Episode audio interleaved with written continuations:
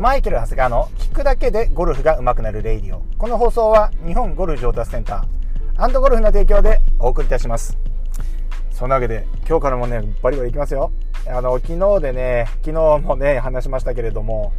本当にこのね、2日前までもうバッタバタできて、まあ、年末に来て、この後は、えー、まあ通常というか、まあ、今までも通常っちゃ通常なんですけれども、えー、少し時間ができてくるので、今までこう手が届かなかったところにね、こういろいろやっていきたいなというふうに思うんですけれども、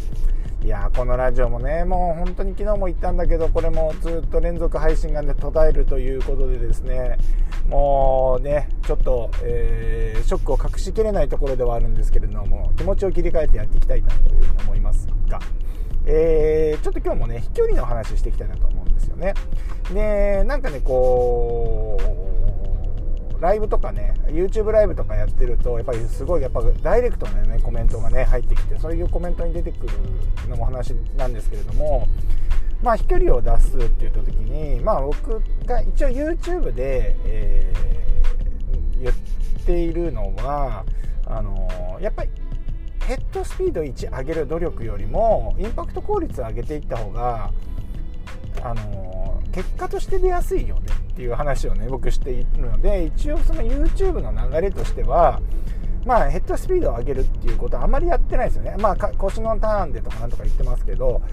であとはインパクト効率の当たり方当て方ボールの当たり方っていうのところから考えてインパクトから逆算的にスイングを作っていこうっていうのが、まあ、一応基本のね僕の考え方としてあるので、まあ、これは曲が曲げないというか、うん、これはもう基本のあれ考え方として僕は持ってるんですけれども。まあ、様々な考え方あると思いますね。えっ、ー、と、僕はやっぱそのアプローチの仕方が一番早いんじゃないかなっていうふうに思ってるんですよね。で、えー、まあその中で、でもね、とはいえ、じゃあヘッドスピード、それで、あの、じゃあそのヘッドスピードを上げずにして、この、みんな飛ばそうと思った時に、飛ばしたいってみんな言うじゃないですか。で、何を何何をですね物差しに飛ばしたいって言ってるのか。これがねやっぱり人それぞれなんですよ。飛ばしたいってその人の主観ですよねって話なんですよね。そう。1ヤードでも飛べば飛んだって思う人といや30ヤード飛ばないと飛んだと言えないっていう人これで両方同じように飛距離が伸びてるんだけど飛ばしたいって言ったところに対してどのぐらいの期待値があるのかっていうのはまあ人それぞれなわけですよね。で、あのー、僕の中では5ヤード飛ばすのってめちゃくちゃ大変だと思ってるんですよね。うん、で大体その何て言うんですかなんかボールとかクラブもそうですけど、まあ、そのぐらいじゃないですか5ヤード飛んだとかなんかそんなキャッチコピーだったりするじゃないですかキャッチコピーって言わないかなそういう検証結果みたいなあれ出たりするじゃないですかでそのぐらいのイメージなんだけど20ヤード30ヤード飛ばしたいってことになってくるとやっぱりそれは、えーと、ヘッドスピードを、確かに上げていかないといけないよね。まあ、言ってヘッドスピードって言っちゃうとあれなんですけど、ボール初速を上げていかなきゃいけないよね。じゃあ、ボール初速で上げて上げていくためにはどうすればいいのかっていうと、まず芯で打つっていうこと。それから、えー、ヘッドスピードを上げる。この2つになると思うんですよね。で、えーと、このヘッドスピードを上げるっていう方法をやっぱりちょっと僕もなんかこう何て言うのかな正論で YouTube の方ではヘッドスピードを上げるのは出力は体の体幹で出すものですと。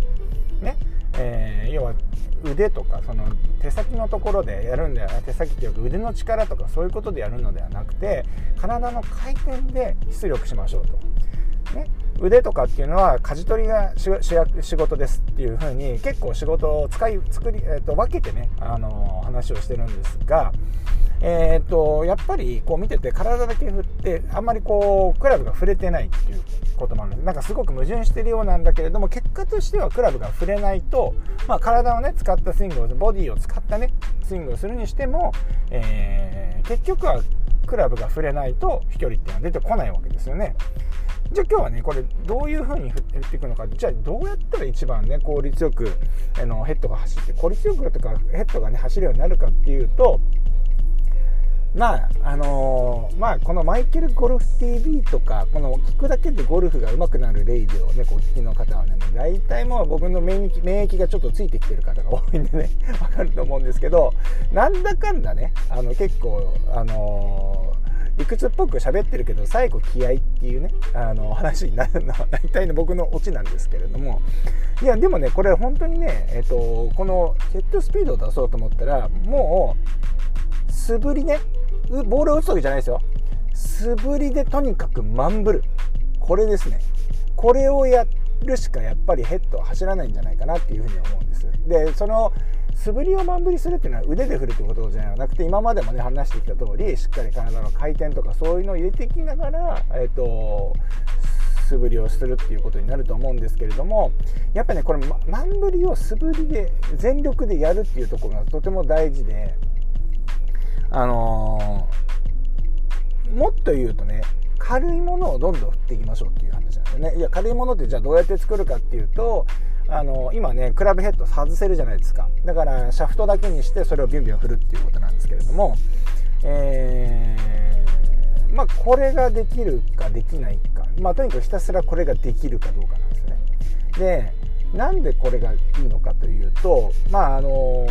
これをやっていただくと分かるんですけれども要は軽いものを早く振ろうと思った時に振るじゃないですか。早く振ろうと思ったら手グリップがガチガチじゃできないっていうことにまず気づくんですよ。でやっぱりこれが、あのー、感覚的にじゃあもっとグリ力んでるんで力抜いてくださいっていうのと自分がやっぱり感じてやっぱそれをあいやこれは早く触れないやって思って気づいてやるのとでは全然違うと思うんですよね。うんなので、えーと、まずは、まあ、素振りを全力でやるっていうことと、まあ、全力シリーズでいうともっと軽いものも軽いものを全力で振るにはどうすればいいのかっていうのを自分の体で、えー、感じてやっていくっていうことをちょっとおやっていただければなというふうに思います。まああのこのあれですよね、あのこの冬場これから、あの寒くなってくるんで、あのいきなりボールをねバカバカ打つっていうのもなんかちょっとこう怪我することでもあるのでやっぱ素振り多めっていうのがね、まあ、基本のね練習のスタンスになってくると思うので皆さんもね是非ですねまああの軽いものまあシャフトヘッドを抜けるクラブを使ってる人はそうしてもらいたいし昔使ってな使ってたけど使ってないシャフトがあったらそれを滑り用でキャリーバッグに入れておくのっていうのもいいしそれもないっていうんであればえっ、ー、とね100均シリーズ 100, 100, 100円均一に行って園芸用の緑の棒あるじゃないですか。要はこう鉢植えとかにある。あれ結構長いくて借り物があるのであれを買ってきて100円であれをやっぱキャリーバッグに1個入れておくと。まあアライメントスティックみたいなねアライメント体の向きをチェックするためにも使えると思うのでまあああいうものをねあの用意してもらってもいいですしね。まあ、とにかく長いものをしっかりとあ触れるような環境をしっかり作っていくと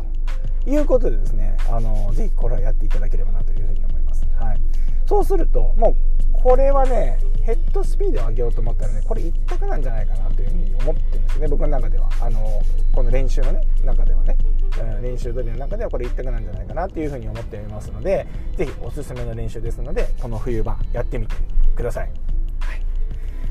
そうねもうねまあねこれも収録ですからまあ昨日ね撮れなかったって言って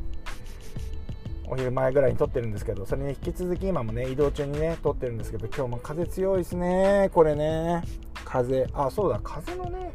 ねあれもいいですね。そう風これこれからね北風が強くなってくるから本当にボールは飛ばないしね。風を風を受けるとね余計こうね距離感分かんなくなるしね。うんだからまあちょっとこの風の話もしてみようかなと思いますね。はい。そのわけで今日はですね、えー、ヘッドスピードを上げる方法っていうね、えー、話をしていきました。そんなわけで今日も練習いってらっしゃい。